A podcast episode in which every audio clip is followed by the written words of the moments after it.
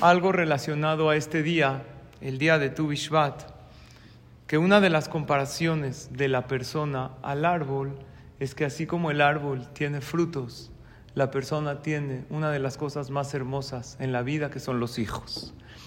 Y no hay alguien que no tiene el anhelo que sus hijos sean buenos, que los veamos crecer con salud, con alegría, convertidos en hombres y en mujeres de bien dentro de Am Israel. Y la pregunta es cómo se logra. Es uno de los retos más grandes en la vida. ¿Estamos de acuerdo o no? Hay varios puntos que nos pueden servir, Bezrat Hashem, para que veamos muchas satisfacciones de nuestros hijos. Y esto es también para los abuelos, para los que tienen, tenemos nietos, para los que tienen, Bezrat Hashem, bisnietos. Bezrat Hashem, que vean mucho Nahat. Es la satisfacción más grande, ¿verdad o no? Ver crecer a los hijos, a los nietos, ver crecer a la familia. Y principalmente, no nada más en cantidad, sino en calidad, con bondad, con midot con Torah, con mitzvot. Pues sucede que cuando uno es joven, entonces tiene un prototipo marcado de lo que quiere de un hijo. Entonces cuando el niño o la niña no hace lo que los papás quieren, ¿qué pasa? Se exalta uno, se molesta. ¿Ustedes creen que esa es la manera correcta de ver satisfacción de los hijos? Molestándonos con ellos, gritándoles, levantándoles la voz. Levantar la voz es también una manera de agresión, es agresión verbal. Y así no funcionan las cosas. Entonces, ¿qué hago? Como si Ahora, Hashem hizo a los niños muy diferentes que a los adultos. Nosotros ya no recordamos, cuando de adultos ya no recordamos que éramos niños y que después éramos adolescentes y que teníamos deseos e impulsos, porque la parte se llama la corteza prefrontal, que es la encargada de posponer los placeres y del autocontrol no está desarrollada. Es todo. Así que no es malo, es niño, es adolescente. Lo que funciona muchísimo es la empatía y ponerse en su lugar. Entender que él es un niño y que desde su punto de vista lo ve así, automáticamente el diálogo ya no es agresivo. Él quiere el dulce, no puede ver a futuro, no puede ver que le hace daño. El explicarle, el transmitirle amor y cariño, la Gemara dice, y es la clave para la educación de los hijos y también funciona con los nietos. Dice el Talmud en Masejet Sanedrin, Leolam te smol doja veyamin mekarevet. ¿Quién entendió? Con la izquierda le pones límite y con la derecha abrazas. Los seres humanos para desarrollarnos necesitamos dos cosas. Abrazo, cercanía, amor y límites. No todo se puede en la vida. ¿Qué tiene que predominar? El amor, el cariño o el límite. El amor, dice la Gemara. De ahí lo que dice el Talmud. Con la derecha, la derecha es la mano más importante, el lado más importante, el Rahamim. Con esa abraza. Y con la izquierda pon límites. Claro que tu hijo tiene que crecer sabiendo que no todo se puede en la vida. Pero ¿cómo se lo dices? Tienen que ser siempre, en una, si hacemos un balance de nuestros comentarios a nuestros hijos, ¿qué son más? el no lo hagas, ¿por qué lo hiciste? Los reclamos eh, o los comentarios de cariño, de amor, los elogios, qué importantes son para los niños. ¿Cuándo tienes una plática de más de tres minutos con tu hijo? Para sermonearlo, para decirle, me hablaron de la escuela, o para felicitarlo, cola acabó, estoy muy orgulloso de ti. Eso es lo que hay que hacer como papás. ¿Hace cuánto no ves a tu hijo a los ojos y le dices lo orgulloso que estás de él? lo agradecido que estás con Hashem por tener un hijo, un nieto así. Si no sabes la respuesta, tienes tarea llegando a tu casa. Cola cabot, porque eres un papá muy presente. Pero todos lo tenemos que hacer. Porque ¿qué creen, queridos amigos? Los hijos crecen contigo o sin ti. No te esperan. Elige estar presente en sus vidas. Porque si no estás presente en sus vidas, también van a crecer, ¿eh?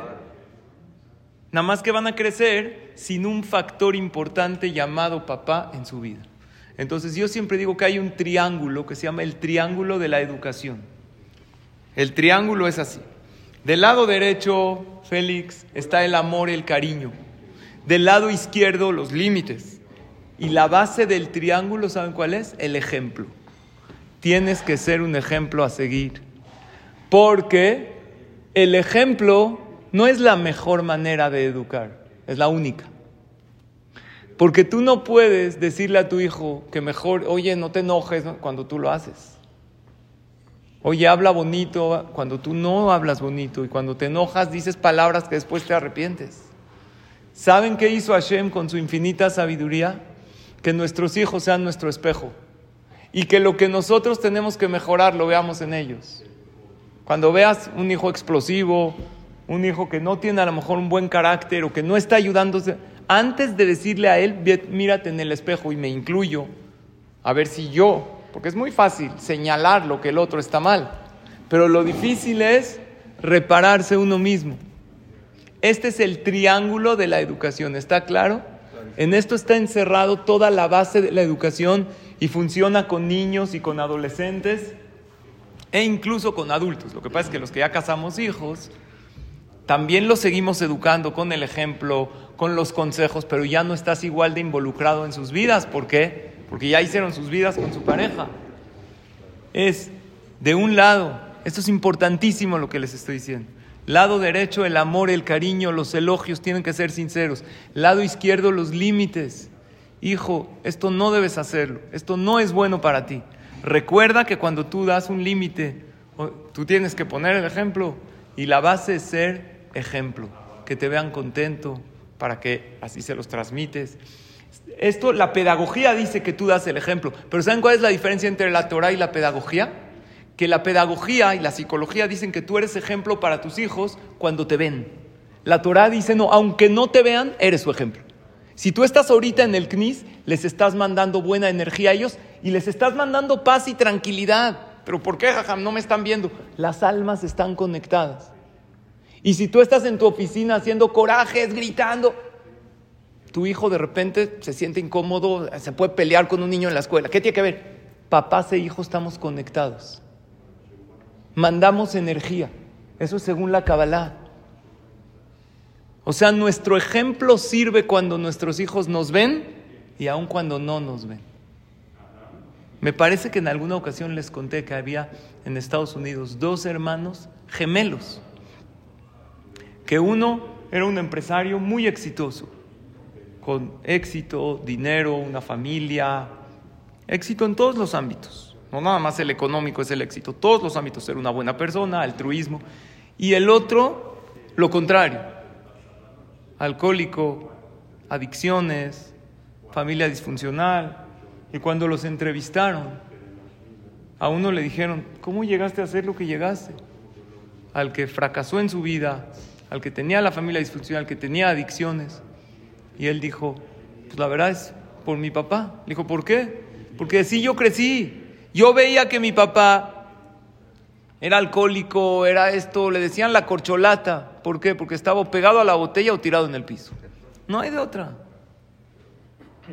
Y le hablaba feo a mi mamá. Y era violento, y era agresivo. Pues eso es, eso es lo que vi. ¿Qué quieres que sea yo? Y al otro, cuando lo entrevistaron, al exitoso, al que le fue bien en la vida, oye, ¿tú por qué fuiste como fuiste? Dijo, yo por mi papá. ¿Cómo por tu papá? Tuvieron el mismo papá. Aprendí a cómo no ser en la vida. Vi que tanto fracasó y que mi mamá no estaba contenta con él y que él tampoco estaba contento con su vida. Porque el que se va en adicciones y en cosas ilícitas, y él, tampoco él siente un vacío. Dije, así no quiero ser. Todos nosotros somos un ejemplo. Asegurémonos de ser un ejemplo de cómo sí ser en la vida. Por eso hay cuatro tipos de maestros. Hay cuatro. Cada vez que nosotros, a todos nos toca en la vida ser maestros y ser alumnos. Cuando seamos maestros, cataloguémonos qué tipo de maestros somos. El maestro mediocre dice, el maestro bueno explica, el maestro superior demuestra, pero el maestro excepcional inspira. Cuando nos toca enseñar, cuando nos toca transmitir, te puedes limitar a decir a tus hijos, a tus empleados, hay que hacer así. Hay uno un poquito más, explica, mira, hay que hacer así, porque esto, hay, que, hay uno que demuestra todavía, le demuestra a su hijo, a su empleado, a su, si haces esto, te voy a demostrar porque es bueno, pero hay alguien que a lo mejor hasta ni habla, pero con sus palabras inspira. Creo que todos conocemos gente que nos ha inspirado a ser mejores. A lo mejor padres, seres queridos, que nada más te acuerdas de él, dices, wow, me inspiré por él. Eso es lo que debemos, Besrat Hashem, tratar de ser. Y, un, y algo también muy importante, que la pedagogía no te dice, y la Torah sí te dice, ningún eh, psicólogo ni pedagogo te va a decir que la mayoría de la educación de tus hijos depende de tus rezos. La Torah sí lo dice. El Hazonish decía, ¿quieres tener hijos buenos? Reza diario por ellos. Pídele a Hashem. ¿En qué parte de la tefilá pedimos por nuestros hijos? ¿Quién sabe? En Birkota Shahar. Todas las verajot de la mañana, que por cierto me encantan y ya lo saben, se los he comentado. Antes de Birkota Torah, Félix, ¿ubicas? Ahí decimos, vetzeetzaetzeetzaenu, kulanu velomde torateja lishma. Ubíquenlo en su sidu. Que seamos nosotros, Hashem, y nuestros descendientes. Y los descendientes de nuestros descendientes, todos apegados a ti, todos con fe, todos hombres y mujeres de bien. Dicen Jajamim que es un momento muy especial para hacer una pausa y pensar en cada uno y uno de tus hijos, y nietos incluso con su nombre y el nombre de su mamá, por ejemplo, piensas, Jacob Ben Sara, y piensas en ese momento, le pides a Hashem que sea exitoso. Y si necesita algo ese niño en especial, a lo mejor está sufriendo bullying en la escuela, o a lo mejor no tiene amigos, o a lo mejor en esta competencia, pide por él en ese momento con tu pensamiento. Y los que tenemos nietos, tenemos que también pedir por los nietos. Y si es, Besrat Hashem, que sea la lista muy larga, que pidamos todos por nuestros hijos, nietos, bisnietos, esto yo lo aprendí de mi papá Sheikh todos los días una lista, uno por uno pide, ya sea en la mañana, es con tus palabras.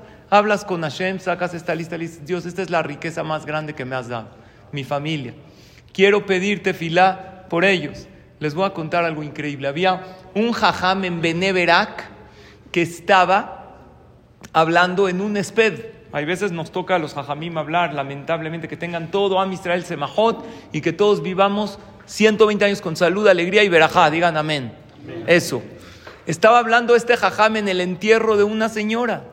Y este jajam es un jajam muy importante en Israel. Muy importante. Es un jajam que sabe mucha Torah, que es muy carismático, que tiene un colel a su, a su cargo y que tiene un betacneset y que habla muy bonito y que sabe mucha Torah y estaba hablando y si un jajam tan importante está hablando, pues la gente se reunió, se enteraron que iba a hablar este jajam y este jajam dijo yo le debo toda mi grandeza en Torah y mi sabiduría a esta señora. ¿Quién era esta señora? Su abuela. Con todo respeto a mis papás, que los quiero mucho, mi éxito y mi elevación en Torah y en mitzvot es gracias a esta mujer que, está, que falleció. ¿Por qué le debo todo? Porque cuando yo era chiquito era muy travieso. Y era de esos niños que todos los días le hablaban a mi papá a la escuela. Y que todos los días le decían, tu hijo hizo esto y molestó a los niños. Y ahora eh, metió una rata a la escuela. Y, eh, hola. Eh, y, le molestó y le pegó a este. Y puro relajo y puros problemas provocaba. Un día le dijeron a mis papás, ya no aguantamos más a tu hijo en la escuela, tienes que hacer algo. Y mis papás hablaban conmigo y me decían, si no te portas bien, te vamos a correr de la casa. Un día colmó la paciencia de sus papás y lo corrieron de la casa. ¿Bien hecho o mal hecho? Mal. Un hijo siempre tiene que, pero no juzgamos a los papás, a lo mejor en su desesperación. ¿A dónde lo van a dejar? ¿En la calle? Lo mandaron a casa de su abuela. Esta señora, la abuelita, Hazita no veía bien. Entonces le, le traía a este niño la boleta y le decía a la abuela, fírmamela, pues ya no está en la casa de los papás, la tiene que firmar la abuela. Y la abuela le decía, a ver, ¿qué dice aquí? Yo no veo. No, abuela, dice que en matemáticas 10, pero decía 2. Había llegado una vez un niño y le dice a su papá, ¿qué crees, papá? Me saqué 10. ¿10 tú desde cuándo? Sí, mira, 4 en matemáticas cuatro en ciencias naturales, dos en Torah. Ahí está el 10. Él engañaba a su abuelita, decía matemáticas 10, Gemara 9, le decía todas las calificaciones que no son. Y la abuela no veía, casi no veía. Entonces le firmaba la boleta y le decía, estoy muy orgullosa de ti, yo sabía que eres un niño bueno. Cola cabod. Y él le engañaba de las calificaciones y la abuelita le firmaba la boleta y hasta le ponía ahí, muy bien, te felicito. En una ocasión llegó el niño, el travieso, el que no estudiaba nada, el que se portaba mal, y vio una bicicleta nueva, preciosa. ¿Qué pasó? Le dice la abuelita, te la compré porque vas muy bien en la escuela. Vas tan bien que ya no quiero que te vayas caminando. Y tú querías una bicicleta, Hazita tenía un poquito de ahorro, se la compró a su nieto. Este niño, la verdad, se sintió comprometido. Dijo, no la voy a defraudar. Y ahora sí empezó a estudiar bien. Ahora, los niños traviesos, cuando se ponen las pilas, son mejores que los que no son.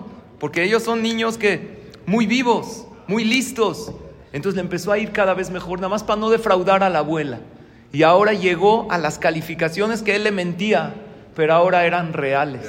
Y le hablaron a los papás, oigan, ¿qué hicieron? ¿A qué terapia lo mandaron? No, a ninguna. A ver, vamos a hablarle a la abuela. ¿Qué pasó? Lo único que hizo la abuelita, ¿qué fue? Era elogiarlo, era aplaudirle. Y este, este que al final se hizo un jajá muy grande, dijo, yo todo se lo debo a ella porque ella me elogió, ella me dio esta bici y yo no quise defraudarla. ¿Y saben qué dijo él en el entierro? Me late que mi abuelita sí veía bien. Ella se hacía la que no veía, cerraba un ojo, pero me felicitaba y me decía, tú eres un niño de buen corazón. Y gracias a sus elogios, gracias a que ella confió en mí, apostó por mí, yo llegué a ser quien fui en la vida. Entonces necesitamos rezar mucho por los hijos, la mujer en sus velas de Shabbat, que le pida a Hashem. La mujer, hay momentos de que se abren las puertas del Shamaim, las mitzvot de la mujer, ¿no? Cuando va a la tevilá, cuando se para jalá, se le abren las puertas del cielo. El hombre, cuando dices la tefilá antes de Ose Shalom, cuando te acercas al Jal, pide por tus hijos, porque la tefilá hace milagros por los niños. No creamos que ya yo solito, Dios, no te necesito. No, por más técnicas de educación que yo tenga, por más psicólogos que vaya por más terapias, necesito de Hashem y saber que mucho amor y cariño. Y por último, tenerles paciencia a los niños. ¿Uno puede hacer un cambio de un día para el otro? No se puede. No, es que ya quiero que cambies. No, se cambia. No, no, no apretas un botón y cambias. En una ocasión había un campesino que nunca había ido a la ciudad. Ya con esto termino. Entonces fue a un hotel muy lujoso. Él no sabía qué era. De repente hay un elevador, pero él no sabía que era un elevador, ¿verdad? De repente ve que se abren unas puertas. Estaba con su hijo. Se abren unas puertas de un cuartito chiquito, entra una señora viejita, así no se veía nada bien, así muy mal. Entra al, elevador, se cierran las puertas, después de unos segundos se abren las puertas y sale una chava joven, guapa, se veía de maravilla. El hijo, nunca habían visto un elevador. Le dice el hijo, oye papá, ¿qué es esto? ¿Cómo entró una viejita y salió una joven? Dijo, la verdad no tengo idea, pero urjo uno de estos para tu mamá. Tráela aquí a ver qué. No existen cambios instantáneos, espontáneos.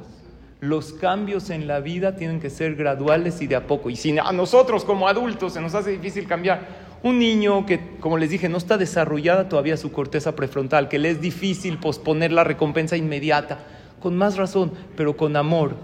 Claro que con límites, pero lo que predomina tiene que ser el amor y el mejor regalo que le puedes dar a tus hijos es un poco de tu tiempo, calidad de tiempo por lo menos semanal, individual a cada niño. Baruch Hashem tenemos Shabbat Kodesh que les podemos dedicar, pero tiempo individual es muy bueno. Tefilá, obvio límites, ser un ejemplo y Bezrat Hashem tenerles paciencia y que siempre veamos satisfacciones y alegrías de nuestros hijos. Hoy es tu Bishvat, que pedimos por los frutos del árbol, pero los frutos más dulces y hermosos que tenemos todos son nuestros hijos, que dejemos estos frutos maravillosos como continuidad del pueblo de Israel en el mundo y que veamos a hijos, nietos, bisnietos, todos en la jupá, con salud, alegría y mucha veraja. Gracias por su atención y todo lo bueno.